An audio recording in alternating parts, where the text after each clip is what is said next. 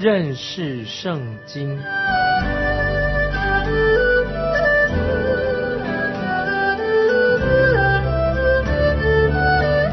认识上帝的话，把上帝的话带到全世界。本节目是由认识圣经机构和环球广播电台联合制作，欢迎收听。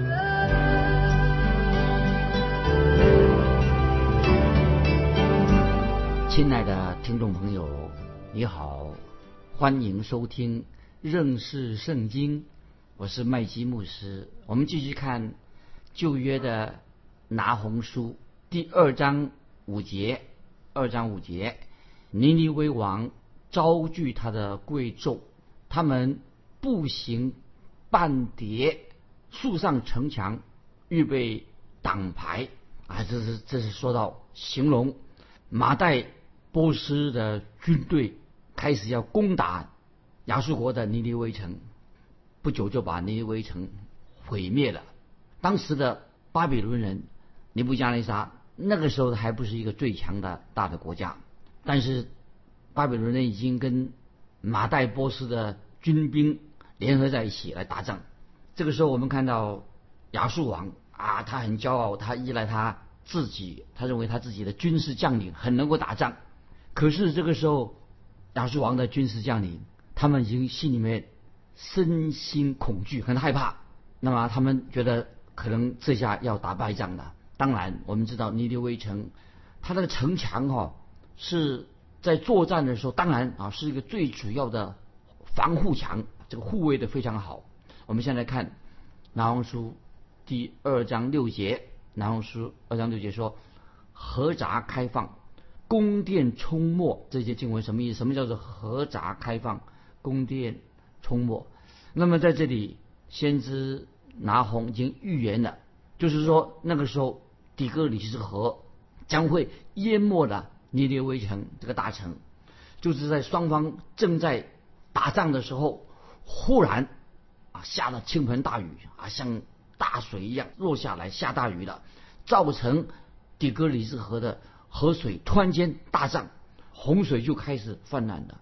那么这个时候大洪水就冲破了尼尼微城的部分的城墙，结果就使得全城都被。大水淹没了，所以我们读了经文，读到二章六节说：“河闸开放，宫殿冲没。”所以你看到这个时候，洪水就冲毁了尼尼微城的宫殿的根基，使整个宫殿坍塌下来的。所以按照这个历史，历史里面有关于这这件事情的历史记载，就说到一部分的城墙被大洪水冲破了。尼尼微大城的城墙啊，大约有两点五公里这么高。那么它是就是位在底格里斯的河边，因为这时候河水泛滥。这个城市虽然它比那个原来本来是它城市的比这个河流的水位高，但是当这个时候河水突然间泛滥的时候，大水冲过来的时候啊，就冲破了部分的城墙。那么这个时候敌人啊就很轻易的。进攻进入这个尼尼微城，换句话说，敌人本来他们想要用武力攻破尼尼微的城墙，但是这个时候河水泛滥了，就把城墙冲破了。这样看起来啊，就是神已经定义要审判啊尼尼微城，所以当这个水闸被冲破的时候啊，宫殿当然也被洪水冲垮了。那么这些经文，听众朋友，我们要特别注意。我们看到有外面的敌人打开了灌溉的水闸，那么他们进攻进来之后，打开了水闸，又使整个宫殿也淹没在大水之中。我们继续看拿红书第二章第七节发生什么事情？二章七节，皇后蒙羞，被人掳去，宫女捶胸，哀鸣如歌。此乃命定之事。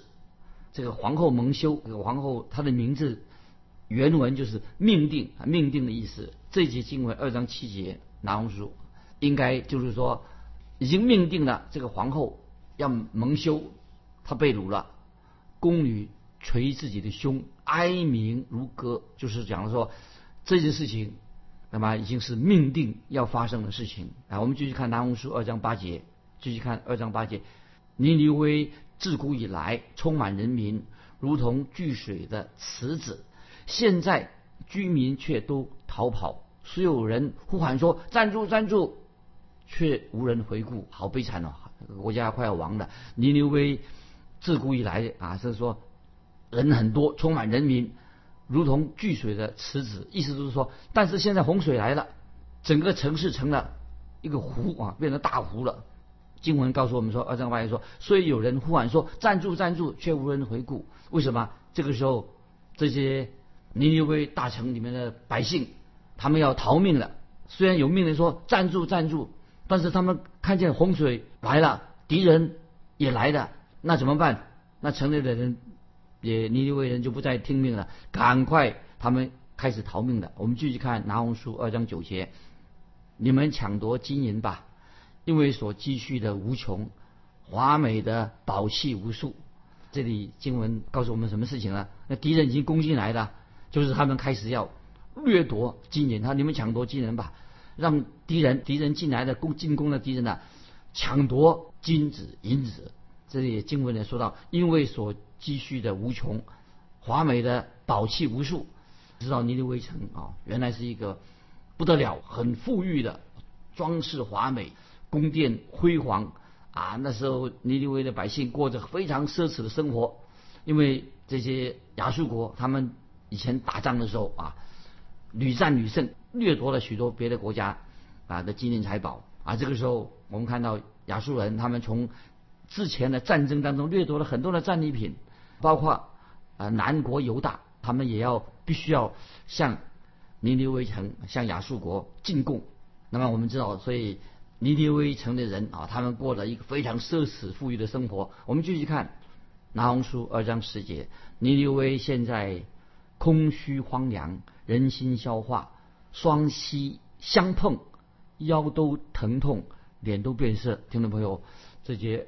二章世界看起来好可怜。现在尼尼微城一个大城，现在变成了空虚荒凉的，因为亚述国这个强国之前是个强国，他从世界掠夺了许多的战利品，那么战利品也储藏在某一个地方。现在外面的敌人攻进来的全都被抢光了。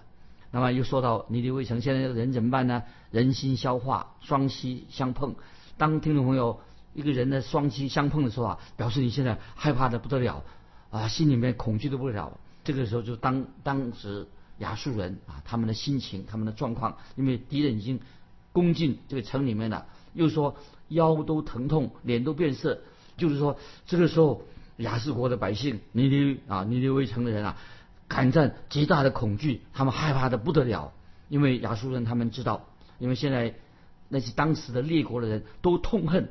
亚述人，因为亚述人他们自己原来有这一个很残忍的国家，所以周围的列国啊都很恨这些亚述人。那现在他们要向亚述人报仇的时候到了。我们看见啊，先知拿红就这样说：他们的脸全都变色了。这什么意思啊？我认为说，就是变色的意思，就是他们现在都披麻蒙灰了，就是要办丧事了，就是很惨的、很悲惨的下场。我们继续看拿红书二章十一节。狮子的洞和少壮狮子喂养之处在哪里呢？公狮、母狮、小狮游行，无人惊吓之地在哪里呢？这些经文都是很讽刺的。说到亚述帝国之前跟巴比伦这个邻国，还有巴比伦这国家，他们的国徽是什么？国家的这徽章、国徽，亚述国的国徽跟巴比伦的人的国徽是什么？都是用狮子来做他们国家的国徽，表示。啊，很强大啊，很厉害的意思。那先知拿红，现在他都指出了亚述国，亚述国的人，他他他国内也真正有狮子，或者说是比喻说狮子，比喻说年轻人啊，强壮的年轻人的意思。因为狮子是代表，不但是作为他们的国徽，也是国家的力量、强大力量的一个象征。这些经文，听众朋友，你觉得是重点是在哪里呢？不论是讲到真正的狮子，还是亚述国，他的军队的力量现在什么都一无所有了，全都失去了，可以说他们已经阵亡的，就是他们全都被杀害的。所以我们继续看拿红书二章十二节：公司为小狮子，撕碎许多食物，为母狮掐死活物，把撕碎的、掐死的充满它的洞穴。然后说二章十二节，不论怎么样形容这个狮子啊，这是形容词，这是形容词，还是指到这个亚述人的军队，就说到他们以前之前他们好威武啊，很神气。那么就是他以前亚述军队怎么样呢？哦，他们之前他们是被喂得饱饱的，可是现在呢，他们不再是饱饱的，他们已经危险了，已经到来了，要生命都结一切都结束了，他们。不再有东西吃了，要遭受饥饿的，因为敌人把所有东西已经把亚述国的东西都夺走了。我们继续看《唐红书》二章十三节，十三节，万军之耶和华说：“我与你为敌，必将你的车辆焚烧成烟，刀剑也必吞灭你的少壮狮子。我必从地上除灭你所撕碎的，你使者的声音。”必不再听见，听众朋友注意，拿红书二章十三节，这个是什么意思？这里说到万军之耶和华说：“我与你为敌啊！”这里什么意思？这句话，万军耶和华说：“我与你为什么意思呢？”神不常啊用这样的说，不常在圣经里面不常这样说。有万军的耶和华，我与你为敌！圣经里面不常用这种句子，可是在这里以及在以西结书三十八、三十九章，神也用说过同样的话。万军之耶和华说：“我与你为敌啊！”在以西结书三十八、三十九章，还有在这里很不寻常，说神与他为敌。那么在以西结书三十八、三十九章是针对什么？哥格跟马各这两个国家。那么在这里，听众朋友很清楚的，神是针对尼尼微亚述国尼尼微人说的：“我与你为敌。”因为我们知道尼尼微城这个国家曾经。神差派先知约拿去到尼尼微这个城市里面，那您当时一百年前，先知约拿啊亲自向他们传讲悔改的信息，感谢神在当时尼尼微城的人呐，那个百一百年前，他们听了约拿的警告，听了约拿所传的福音，全城的人都悔改归向耶和华真神，永活的真神。但是百年过了以后，结果他们怎么样啊？他们又回到又背离了独一的真神耶和华真神，所以听众朋友，这里给我们一个教训：如果一个人啊曾经见过、看见过真正的光真光，但是他又拒绝了真光的时候，这是在马太福音啊，听没？这个经文很重要。马太福音六章二十三节，主耶稣说的啊，听众朋友翻到马太福音六章二十三节，主耶稣说，就讲一个人他遇见了真光。后来他又拒绝了真光的时候，发生什么事情呢？马太福音六章二十三节，主耶稣说：“你里头的光若黑暗的，那黑暗是何等的大。”听众朋友，把这个经文要记起来，这个对很严重。你里头的光若黑暗的，那黑暗是何等大呢？换句话说，听众朋友，你明白吗？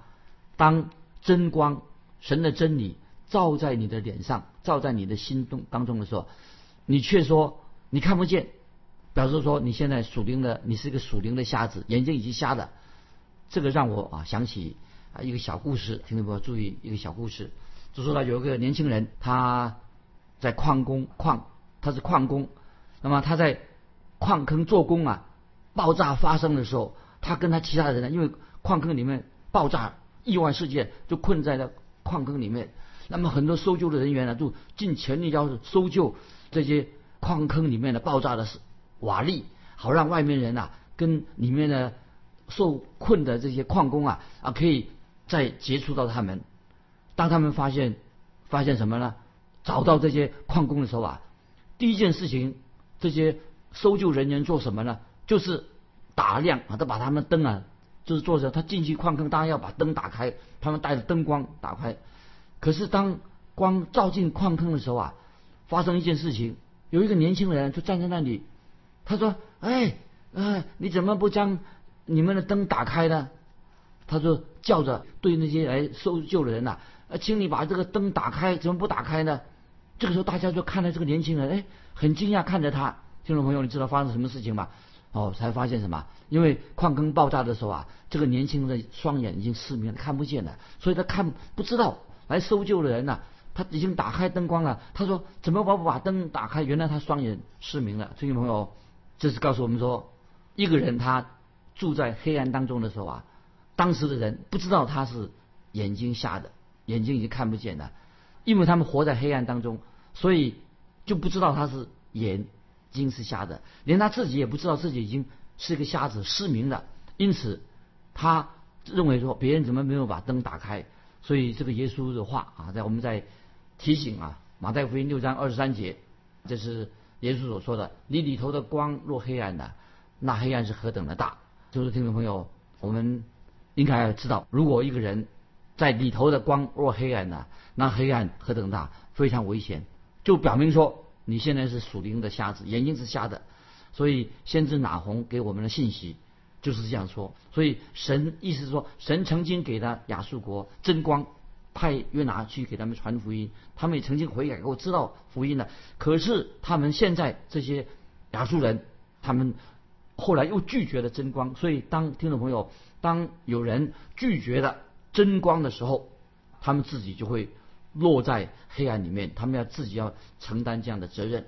那么，所以我们继续看拿红书二章十三节下半，必将你的车辆焚烧成烟，刀剑也必吞灭你们的少壮狮子。啊，这些经文还是让我们读起来很恐怖。这里可能只只是啊真正的狮子，或者特别是其实就是讲当时的尼尼微人，这年轻人，因为狮子就是亚述国他的国徽。那么圣经说：“我必从地上除灭你所撕碎的，你使者的声音必不再听见。”这节经文说明什么呢？就是指亚述的国家，这个国家要灭亡了，要结束了。所以一百年前，一百年前，亚述国在一百年前曾经他们因为听过约拿传讲的神的信息，尼尼微城悔改了，他们归向神。因为我们知道神是蛮有恩典的神，曾经拯救过他们。但是后来一百年之后，渐渐的他们又陷入可怕的拜偶像、各种罪恶当中，又背离了独一的真神。那么这个时候，神的审判就临到他们了。神很清楚对他们说：“我与你为敌，我要使你倒下，死亡要领导你们，要消灭你们，让他的国家就不再复活了。”所以，听众朋友，这是今天神也是把这个信息告诉我们这个时代的人。这个是透过先知约拿，今天我们也要领受这样的信息，就是对那些完全背离神的福音的人。给他们一个警告，这个警告是什么呢？最后的结局，如果他们不悔改的话，那么就是神将要对他们做审判。所以人人都需要听到福音，要悔改，归向神，不能够说马马虎虎没关系，不是没关系，很有关系。神的审判必定会来到。接下来我们啊要进到拿红书第三章，拿红书第三章，先知拿红就说明神为什么要毁灭尼尼微城，为什么要毁灭？亚述这个国家，因为神是一个公义的神啊，神是是爱，但是神也是公义的神。在提醒听众朋友，我们很熟悉的经文《加拉太书》新约《加拉太书》六章七节，《加拉太书》六章七节这样说：人种的是什么，收的也是什么。听众朋友把这个经文也可以记起来。尼尼微城为什么毁灭？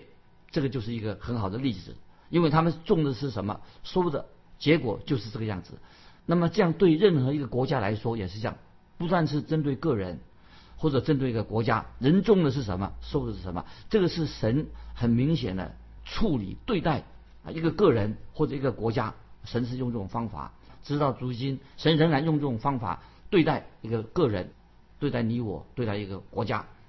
那么很多学者认为啊，先知拿红先知啊，他用一个非常啊生动的一个方式啊来形容描述尼尼微城的这个。国家的败亡，实在描述的很好，令人真的有点惊心动魄啊！令人看了心里面呢，哦，是很紧张。然后，但是要警醒，要明白神的话。我们继续看拿红书三章一节，三章一节：祸灾，这流人血的城，充满谎诈和强暴，抢夺的事总不止息。然后三章一节，听到没有？今天就我们的社会会不会也是这样子啊？祸灾。这流人血的城充满谎诈和强暴，抢夺的事总不止息。我们看在尼尼微城，它内部的这个就是他们的光景。祸灾这流人血的城，这是说到亚述国的首都尼尼微城，在古代我们已经在强调说，非常的残酷，非常的血腥啊！他们当时的其他的国家列国啊，特别很怕这个亚述这个国家，因为亚述大军啊，他们虽然移动啊，他们移动的速度啊不是很快，也甚至是很缓慢，但是他们。一进攻一个国家，像飓风一样，它会席卷全地啊！来来的时候啊，非常的恐怖，就像飓风席卷。他经过的地方，就之前我们已经说过了，那些地区的一听见亚述军队来了，那些人呐，因为知道亚述人很残暴，所以那些人呢宁愿自杀，也不愿意受到亚亚述人的残害迫害。哦，所以他们就看到听到有消息，亚述军队到来了，所以他们宁愿。自杀，很害怕亚述人的残害啊！说到这个，所以我们读这个经文，三章一节，祸灾这流人血的城，充满了谎诈和强暴、抢夺的事，总不止息。那么也是亚述人充满谎诈啊！亚述国啊，这个国家这个国家不可靠。虽然他们口头上跟人家立约，做一些讲一些条件，答应要帮助保护别的国家，但是亚述这个国家从来。不遵守承诺、不守信用的，所以这也是神审判尼尼微城啊一个原因之一。因为这个城里面的人，这个国充满了谎诈和强暴。那么尼尼微，这是可以说是尼尼微城这个城的一个特色。这个国家在古代啊，这是恶名昭彰，啊，充满了谎言、欺诈，哦，也是很残酷。很残酷的国家，强暴非常强暴的国家，所以这个是古代亚述国一个特质，恶名昭彰。所以听众朋友，我们啊已经读过了约拿书跟拿红书，就是我们已经把可以把约拿书跟拿红书啊放在一起来读，让我们更明白我们的神耶和华真神怎样他来刑罚审判列国。这个审判呢是在旧约时代。那神已经很明显的从拿红书、从约拿书看到神如何对待列国，在旧约时代已经神已经做了神的审判，之前已经做过了。这两卷书告诉我们听众朋友一个事实：神在掌权，这个权柄神在掌权，神必定要惩罚惩罚那些作奸犯科的人，要神要审判人的罪，也要惩罚列国。包括国家在内，个人在内，啊，这是很清楚的，这是圣经里面的信息。如果听众朋友，我们好好的去读任何国家的历史，我们就看到，在这个历史当中，很多的古代文明的国家，已经有的虽然是大国强国，那么如果他们没有归向独一的真神，先后那么什么，已经倒在灰烬之中，受到神的审判。为什么原因呢？因为神乃是一个公义审判的神，所以听众朋友。如果我们今天啊，也许听众朋友说：“哎呀，现在我们是天下太平了，国泰民安了，而我们活在一个自以为现在我们啊安全的很，啊不要不必忧虑呃这些事情啊。”但是听众朋友，这是一个不正确的观念，这是错误的安全感，因为神能够使一个看从历史当中很多所谓的强国列国强大的国家一夕之间就已经。倾倒败亡了，所以圣经上很清楚的，历史上已经告诉我们，神审判在古代文明国家，如果他们没有秉公行义，那个爱戴百姓的话，这个国家就不会存在啊！就是神曾经审判他们，所以今天我们千万不要以为说啊，我们常常可以高枕无忧了啊，我们现在是天下太平了啊，我们有安全了。但是听众朋友。盼望这是一个给我们一个读拿红书、读这个约拿书，都给我们一个警告，说明说神必然要使那些离弃神、败坏的国家，这是给今天的国家啊，我想应当可以学习所应该所学的一个教训。我们的神，神来是人，甚至将他的独生子赐给我们，但是神也是一个公义的神。必然要审判罪恶啊，所以啊，从约拿约拿书、拿红拿红书啊，我们都可以啊学习历史啊，给我们啊许多一个好的境界啊，给我们一个让我们可以学习。那今天我们就分享到这里啊，听众朋友，这里要问听众朋友一个问题，欢迎你来信啊，跟我们分享你的答案到底是什么啊？我们基督徒应该为国家祷告啊，为执政掌权的祷告，这是我们基督徒的本分，为国家祷告，迫切的祷告。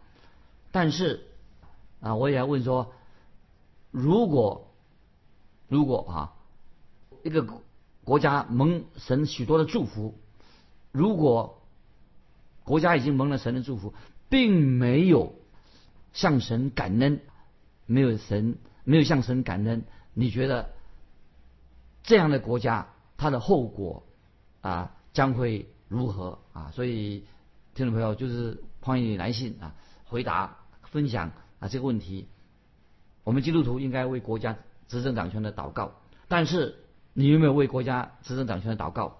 那么如果一个国家他拒绝了神的福音，那么我们该如何？欢迎听众朋友啊，你来信跟我们分享你为国家祷告的这个经历。来信可以寄到环球电台认识圣经麦基牧师收。愿神祝福你，我们下次再见。